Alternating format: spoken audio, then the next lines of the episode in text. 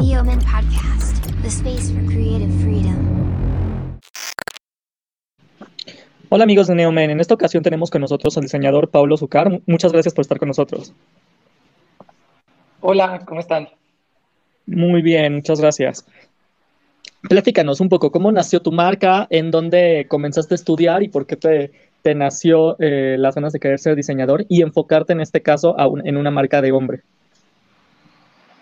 Mi marca empezó en Guadalajara cuando yo estaba en la universidad allá, estudiando en el TESO. eh, estudié en Barcelona, en Nueva York y en Guadalajara. eh, y ya al final de mi carrera, los últimos tres años, eh, empecé la marca, dos, tres años, y em, pues empezó porque yo veía cosas en internet que me gustaban, que quería usar para mí, especialmente shorts, camisas, y pues o sea, me compraba telas, y hacía cosas que me llamaban la atención y entonces las, las usaba yo y luego la gente les gustaba, me las querían comprar y entonces fue que vi que, que era algo rentable y empecé a hacerlo más formalmente.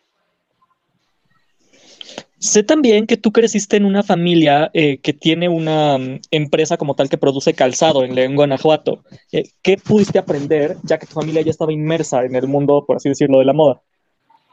Pues eh, yo creo que lo que, lo que influenció fue que, desde niño yo tenía cerca de mí eh, este tipo de industria, ¿no? Eh, en este caso era industria de calzado, pero, pero sí, o sea, desde, desde bebé, desde nacido, era algo normal para mí. Entonces yo creo que hizo el proceso un poco más orgánico, por así decirlo. Perfecto. Eh, platícanos, ¿qué tan complicado es manejar una marca que se produce en León, pero se vende en todo el país? ¿Qué tan complicado a veces es eh, conseguir a los distribuidores y toda la parte de las telas y todo lo que se requiere para generar una marca como la que tú tienes? Pues se requiere mucha gestión, se requiere un equipo muy organizado, eh, principalmente gestión. Este, mi taller está, como, como, como bien dices, en León. También tengo algunos procesos de producción acá en la Ciudad de México, pero sí, en efecto, principalmente todo se hace en León. Este, se tiene que tener mucha, mucha gestión, mucha organización. Es como si fuera un poco un, reloj en el que mi equipo en México tiene que gestionar con cosas con mi equipo allá en León y, y todo, pues ahora sí que aquí todo es tiempo y, ahí es cuando uno de verdad te das cuenta que cuando dice el tiempo es dinero, ahí es cuando de verdad lo ves porque, porque todo es en base al tiempo, o sea, toda la gestión es en base a tiempo. Claro. Entonces ahí es, es, lo complicado, ahí está el reto, vamos. Claro, eh, leí en alguna entrevista que uno de los retos más fuertes que has tenido dentro de la marca es la capitalización y la parte de distribución. ¿Cómo has aprendido a manejar ese reto? Pues sí, es definitivamente el reto más grande. La cuestión de distribución creo que ya está bastante más resuelta. Creo que algo positivo de la pandemia fue que, que la gente como que se animó a, irse a lo digital, ¿no? Entonces, las ventas digitales han crecido bastante. Y yo antes pues tenía en, varios puntos de venta alrededor del país mis piezas a consigna porque la industria de tiendas multimarcas aquí, la verdad, todavía está muy en pañales, no, no saben bien de hacer pedidos de mayoreo y el, y el que sea consigna no, no, es rentable. Entonces, como que yo solucioné eso, pues poniendo mi propia tienda, que está solo aquí en la Ciudad de México, sin embargo, de aquí sale todo. Entonces, con, con la aceptación digital de la gente y con mi punto de venta, pues ahora sí que mi tienda acá ya más, más puesta en México, pues la parte de distribución se ha resuelto más. Ahora, la capitalización pues sigue siendo un reto porque pues la pandemia apenas nos, nos estamos recuperando todos y pues es una situación como más de, de, estar viendo monetariamente en el presente, monetariamente en el presente, monetariamente en el presente, pero pues no, no deja de, de haber, entonces es una dinámica no tan proyecciones financieras a futuro como uno lo podía hacer antes, pero va bien la cosa, entonces va avanzando, ¿no? Este, cada vez un poco más rápido, entonces eh, pues sigue siendo un reto, pero sí, creo que se trata de constancia y de, y de mantenerse ahí hasta que la cosa se vuelva a estabilizar un poco más. Claro. Tú has tenido diferentes menciones en revistas y en concursos dentro del país, como la revista Elle, como Vogue, como en Quién, en diferentes periódicos eh, a nivel nacional. ¿Esas menciones te han servido? O sea, que tu ropa aparezca, por ejemplo, en este caso en Vogue México, ¿a ti te trae eh, clientes o honestamente es una linda mención, pero no, se, no ha habido como un seguimiento editorial? La verdad es que no, no es muy... Yo la verdad ya tengo rato que no me enfoco mucho en prensa porque no hace nada. O sea, a ver, no es que no haga nada, da renombre, creo que eso es en lo que ayuda, pero no genera ventas, la verdad que no. O sea, ahí sí, hablando con franqueza, no mucho. Este... Entonces yo también por ya por, por, un tiempo, a lo mejor los primeros tres, cuatro años de la marca me, me, enfocaba en eso. Y ahorita pues ya no, o sea, si se da y alguien me busca para hacer algo en relación a eso, me encanta, pero, pero no es algo que ya le ponga mucha energía. Lo mismo con Celebrities, la verdad, porque pues no, o sea, no, no, no es muy, o sea, no, no se refleja, se refleja más cuando uno pues hace campañas en redes sociales, con, con marketing digital, que mete anuncios para que la gente conozca sus productos. O sea, como que el impacto verdadero es cuando uno se enfoca en crecer su cuerpo de clientes a través de marketing en diferentes redes sociales. Claro. También tú has estado, tú te han invitado de parte de Nueva York, de Los Ángeles y de Toronto Fashion Week. ¿Cómo ha sido tu experiencia y cómo ha sido entonces tu experiencia en este caso con prensa internacional? ¿Eso sí te ha funcionado? ¿Te ha funcionado desde una manera comercial el haberte presentado en estos foros? Mira, creo que para mí fueron como regalos hermosos que me trajo la vida el, presentar en, en el Men's Fashion Week en Toronto Men's Fashion Week, en Brooklyn, me proporcionaron todo el venue, los maquillistas, el pelo. La verdad es que yo lo, lo agradezco y, y, los, y los entrevistas que me han hecho han sido súper eh, buenas y me encanta lo que, o sea, lo atesoro increíblemente. Creo que sirvió mucho para consolidar o posicionar la marca aquí. Este, ahora sí que como bien dicen, uno no es profeta en su propia tierra, ¿no? Entonces, creo que a través de que la gente acá en México viera que estaba presentando en Los Ángeles, en Nueva York, en Toronto, fue cuando dijeron, ah, mira, o sea, como que ha servido para consolidar la marca más en el mercado de la moda en México, ¿no? Lo mismo con, con las notas en Vogue, el, eh, para eso sirven ese tipo de cosas. O sea, yo no creo que esas, esas presentaciones, esas menciones, esas notas sirvan para, para vender. Yo creo que sirven más bien para posicionar una marca. Y creo que eso es lo que ha pasado en mi caso. Claro, y se podría saber por qué eh, no has estado en Fashion Week México si ya te abrieron las puertas en estas plataformas internacionales. Pues porque es una industria muy complicada, la verdad. O sea, sin ánimos de yo hablar mal de nadie. Eh, claro. Nunca lo pusieron fácil. Tuvimos varias entrevistas y siempre querían que pagara 120 mil pesos, 100 mil pesos. Como que pareciera que y lo digo con la mayor objetividad posible, o sea, pareciera que lejos de querer impulsar y proyectar el trabajo de moda nacional, pareciera que están lucrando en el negocio. O sea, yo busqué patrocinadores, siempre se me puso trabas, o sea, pareciera que lo que querían es que yo pagara esa cantidad de dinero. Y pues la verdad es que yo te digo, o sea, ya, ya hace rato que dejé la vanidad de, de los aplausos, de los celebrities, de yo me he enfocado a vender mis piezas, a crecer mi cuerpo de clientes, a atender a mis clientes, a consolidar relaciones de confianza con mis clientes. Vamos, a mis clientes, sin ánimos de ser redundante. Entonces, porque de eso vive una marca de ventas, ¿no? Entonces, em, he dejado un poco de lado y sí es un poco decepcionante o saber cómo en el extranjero, en capitales tan importantes como Nueva York, te aceptan con los brazos abiertos y aquí ponen tanta traba. Pero pues ya no es cosa mía, o sea, como que em, o sea, ahora sí que bien dicen que tú trabajas duro y en silencio y que, tu trabajo haga todo el ruido, ¿no? Entonces, justo en ese enfoco. ¿Y cómo has construido esta, esta clientela que tienes y que sabe perfectamente qué va a, a, encontrar en ti? Porque si bien eres un diseñador con una propuesta interesante para el mercado de hombre, a veces no es fácil tener ese tipo de propuestas en un mercado como México para el menswear.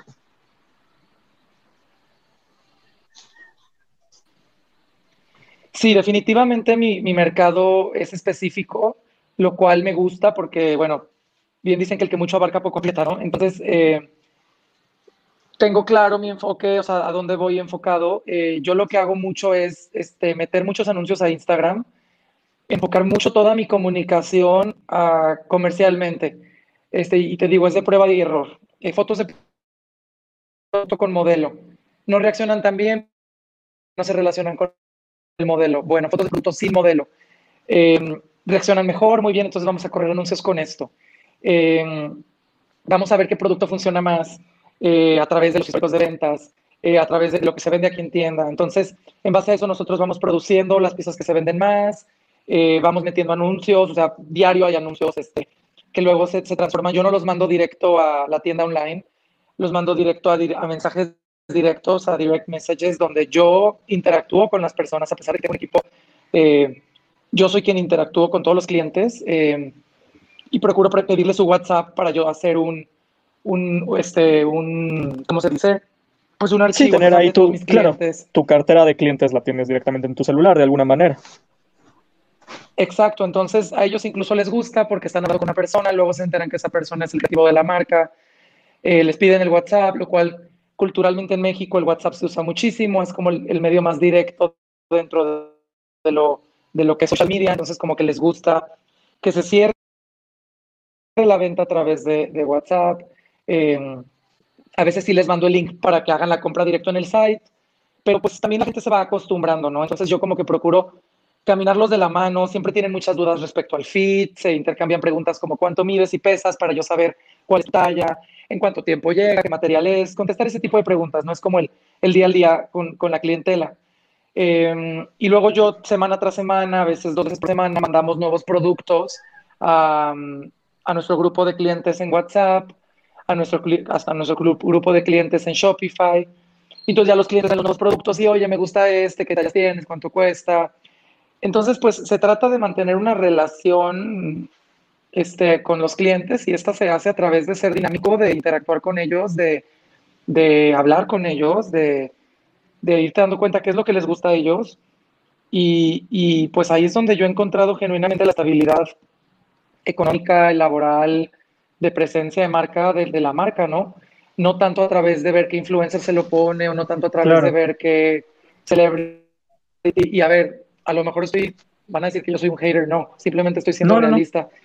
Y vaya que yo también tengo mis, mis, mis representantes de marca con los que trabajo esporádicamente y me encanta hacerlo porque ya hay una relación también de confianza, este, como puede ser Fer Noriega, como puede ser David Ortega, este, como puede ser Daniel Cisniega. Eh, pero no es un enfoque primordial porque, pues porque mi enfoque primordial es atender a mis clientes. Por supuesto. Y me estabas comentando justamente que tienes algunas piezas que son como clave, que son igual y de las más vendidas, que aún, que aún en este momento en el catálogo, dentro de los productos que tienen, se siguen vendiendo. ¿Cuáles serían esas piezas que nosotros podemos encontrar dentro de la página, dentro de la tienda, que son como lo que, lo que más se vende, lo que más busca la gente de, de la marca de Paulo Zucar?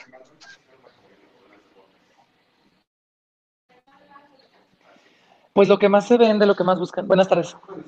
Eh, perdón, es que llegó un cliente. Eh, lo, que más vende, lo que más, lo que más se vende, lo que más buscan es este, camisas. Definitivamente son las camisas de la marca. Este es el top one. Hasta luego. Eh, también los shorts venden muy bien cuando es temporada. Este, pantalones, pero definitivamente lo, que más, más vendemos es camisas. Es, es nuestro top one. Y, y, en sí creo que justo, no sé, es algo que, que se me ocurre en base a tu pregunta la diferen el diferenciador principal es el, el, estampado. Mi formación primordialmente en el Pratt Institute en Nueva York era de, perdón, no te preocupes. ilustración digital, posterior, posteriormente en Barcelona fue marketing en moda y en, y en, y en Guadalajara fue diseño integral con, con, con, principal formación en diseño gráfico. Entonces, mi formación es, es muy gráfica, es muy visual y me considero una persona muy visual, o sea, incluso pues mis tatuajes, o sea, como que son experiencias que yo grabo en mí y, y así mismo también en, en, la marca, en los estampados que desarrollo. Entonces, el diferenciador principal es el estampado, ¿no? O sea, porque los desarrollamos desde lápiz y papel hasta que quedan impresos completamente en, en, la, en la prenda, ¿no? Sí, definitivamente la prenda en la que se aplica, que se vende más son las camisas, pero sí, no, porque también las camisetas, también los shorts, este, nuestros pantalones, entonces, creo que sí, corrigiendo la respuesta, sería los estampados. O sea, creo que ese es el principal diferenciador. Claro. Y en este caso también, otro de tus diferenciadores, diría yo, sería la calidad. ¿Cómo la gente se puede dar cuenta cuando una camisa, en este caso, por ejemplo, una camisa de tu marca, tiene la calidad, a diferencia que te quieran comprar algo en alguna de estas tiendas fast fashion? ¿En qué se tendría que fijar hoy el consumidor para saber que lo que le están ofreciendo es precio y calidad? Pues mira, principalmente en, en, la estética, ¿no? El diferenciador eh, visual que sabes que no lo encuentras en cualquier lado. Esa, bueno, a lo mejor eso es un, poco evidente. Em, segundo, en el corte, el corte es, muy pensado, o sea, no es un corte tan genérico como, como de repente puedes encontrar en Sara, ¿no? Digo, sin ánimo de... Sí, sí, sí, claro, no, no, no hay problema.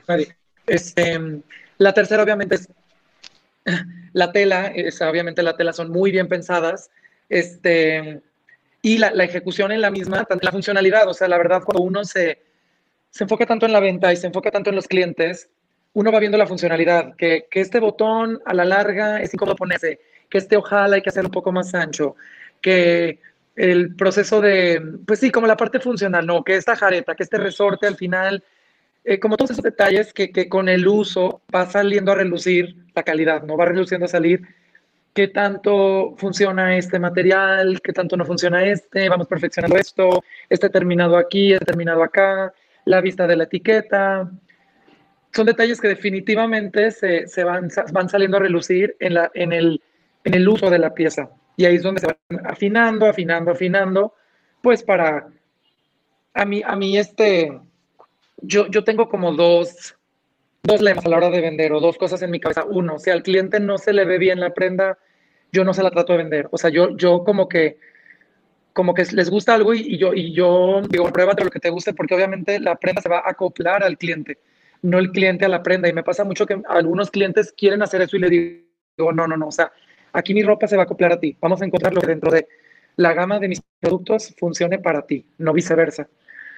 Este, y la segunda es pues que la, que la prenda si, o sea, si, la, si el proceso de muestreo no, no pasó un, un, filtrado de calidad, el cual ya es óptimo para su venta, yo no, yo no lo vendo. Entonces, es un poco esa la dinámica. Ok, también leí en alguna entrevista que iba a ser una colaboración con la marca Luxer, que es calzado premium, y que iba a ser nada más de calzado, sino también de accesorios y de mm, joyería, en este caso anillos. Así es, este, pues mira, la, digo, aquí estoy yo en mi tienda para que vean un poco. Chris, el, diseñador y dueño de Lux, es mi socio. Nosotros tenemos la, tienda juntos. Ay, no sé cómo darle vuelta a la. No creo que no le puedo dar vuelta a esta. Pero bueno. No te preocupes, creo que está muy padre que lo, lo presentes tú y que se vea también tu rostro. Estaba increíble. Entonces, tenemos todas las botas aquí y tenemos toda la ropa acá. Este. Cristian y yo sí hemos hablado de hacer colaboraciones. Eh, la verdad es que justo con el tema de pandemia, pues uno ha tenido que escoger dónde, dónde poner el dinero, ¿no? Y, este, y evidentemente, pues, pues el dinero se, se, no es que se haya reducido, pero simplemente fluye más lento. Este, curioso que hagas esta pregunta porque justo, justo estamos empezando a retomar el tema de hacer una bota en colaboración. Eh, vamos a empezar por eso, yo creo que vamos a empezar con una bota en colaboración. Este, justo estamos como empezando a, volverle a dar vuelta a la bolita en eso. Eh, el tema joyería sí fue algo que se platicó y es algo que sí nos sigue interesando, pero sí es un proceso también como bien complicado. No es que no lo sepamos hacer, lo he hecho antes para Paulo Zúcar, más sin embargo como que creo que queremos hacerlo poco a poco porque pues vino pandemia, abrimos tienda en Polanco, pues nos enfocamos en sobrevivir con esa tienda, ¿no? En sobrellevarla. Ahora tenemos acá nuestra tienda en Abre, en la Juárez, en, la colonia Juárez, en la Ciudad de México. Ya todo está mucho más estable en ese sentido, entonces queremos empezar a ver qué onda con la colaboración de botas. Ya tenemos como nuestros clientes bien establecidos y no dudo que eventualmente hagamos joyería porque es algo que nos encanta a los dos y creo que tenemos como muy buena compatibilidad en, productos en ambas marcas. Pero definitivamente lo de joyería va a tardar un ratito. Eh, lo que es en sí la colaboración de botas ya de pronto, eso sí, eso sí ya no, yo creo que para el otoño ya lo vamos a tener listo, lo cual va a estar padre, está muy emocionante y, y pues sí, eso, justo, justo eso, pero, pero bueno, la, sinergia colaborativa que tenemos es, pues estamos en sociedad aquí en la tienda, ¿no? Claro. Y justo tocando un poquito el tema de las tiendas en Ciudad de México, muchos diseñadores o muchas marcas se pusieron en algún momento, como bien tú dijiste también tú, en Polanco y ahora están retomando irse hacia La Juárez. Eh, ¿Te ha funcionado en tu caso, en el caso específico de tu marca, te ha funcionado muchísimo mejor? ¿O en algún momento sí llegó a funcionar eh, la parte de Polanco? ¿O Polanco como tal es, por así decirlo, un sueño que está muy bonito y es lindo tener ahí, pero francamente desde la parte comercial, ¿funciona o no funciona? Mira, a mí me funcionó, me funcionó bien, o sea, vendí muy bien en esa tienda, pero no creo que haya sido porque fue en Polanco. Yo creo que fue todo el trabajo este, de marketing y, de marketing que hicimos Cristian y yo para, para, jalar clientes a nuestra tienda. Este, la verdad es que sí, la relación calidad-precio es mucho mejor acá. O sea, yo aquí en esta, en esta tienda en Polanco, obviamente la, la renta es más barata, el espacio es tres veces más grande eh, y al final, pues la colonia representa más lo que es mi marca que Polanco. Y aparte, bueno, súmale que yo vivo aquí en La Juárez, entonces pues es, es todo como bastante más viable. Em, yo Polanco me trató muy bien, o sea, creo que es una colonia que, que me trató muy bien, o sea, no me puedo quejar de nada. Em, más bien creo que lo que hace el tener una dirección en Polanco a nivel comercial es el estatus. Volvemos a lo mismo. O sea, lo mismo que la nota en Vogue, lo mismo que la pasarela en Nueva York, da estatus, da, da, posicionamiento. Eso es lo que hace ese tipo de cosas. Eh, lo cual es bueno, es muy bueno. Que a ver, vendo igual aquí que en Polanco, o sea, no se venda menos aquí o más allá, porque el Claro, pero ya es, labor de venta. Exacto, no es porque estuve, no es porque estaba en de Rolex, no, no es por eso. Es más por el labor de venta que uno hace. Este, y pues al final fue más viable para mí, como te comento, estar acá en La Juárez. Y aparte, pues súmale que pues sí, o sea, está de moda y, y muchas, muchísimas marcas mexicanas están aquí al lado. Entonces, pues hace sentido también, o sea, como que es más, no sé, pues al final estamos en una industria donde la tendencia es un poco uno de los pilares, ¿no? O sea, no es la esencia, pero es uno de los pilares de, de la industria. Entonces, eh, pues sí, o sea, no es que, el, que, estés en Polanco el éxito es garantizado, pero sirve para otras cosas, ¿no? Más bien, que también. Claro. Y me gustaría terminar, después de esta gran plática, muchas gracias, con la pregunta, ¿qué crees que le hace, tú que has podido estar en Barcelona, en Toronto presentando, en Nueva York, en LA, ¿Qué le hace falta a la industria de la moda en México. Desde tu punto de vista, tú que ya tienes experiencia aquí y que has trabajado y que has consolidado una marca, ¿qué le falta para dar el siguiente paso? Y para los que se quieren aventurar a lanzar una marca, ¿con qué se van a enfrentar? Mira, esta pregunta no me, la, no me la han hecho una vez, me la han hecho muchas y siempre contesto lo mismo.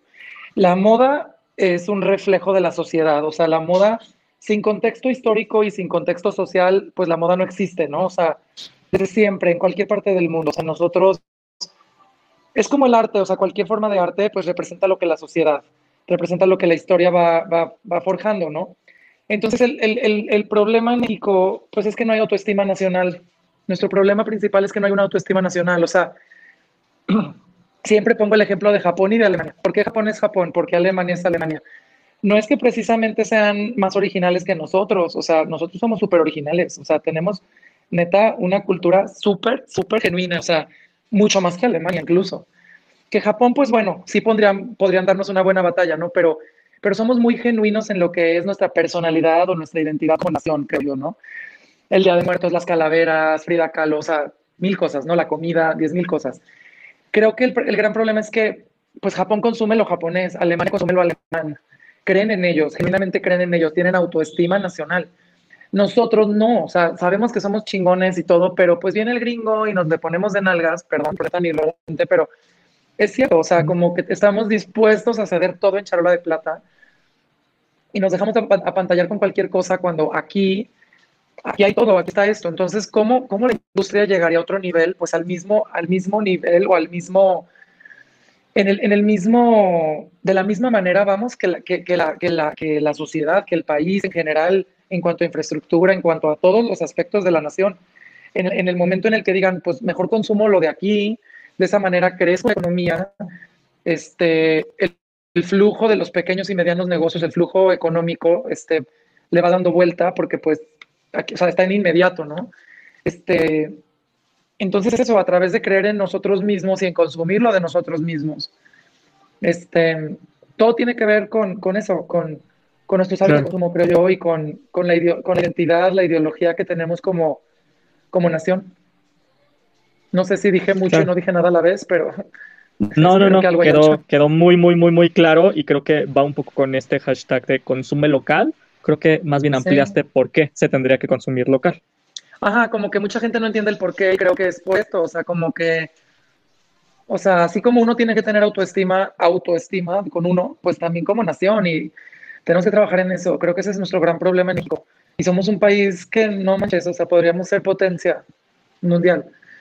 Pero pues ve a los franceses, ¿por qué los franceses son los franceses? Porque pues se, se, se creen algo especial, pero eso especial no es que, que haya algo ahí magia, es simplemente que se la crean. Y es lo que falta de nuestro lado, creo yo. No sé. Claro, y eso especial si lo tiene tu marca y tú te crees tu marca, consumes tu marca y se puede ver inclusive en tu Instagram, no nada más en el Instagram de la marca.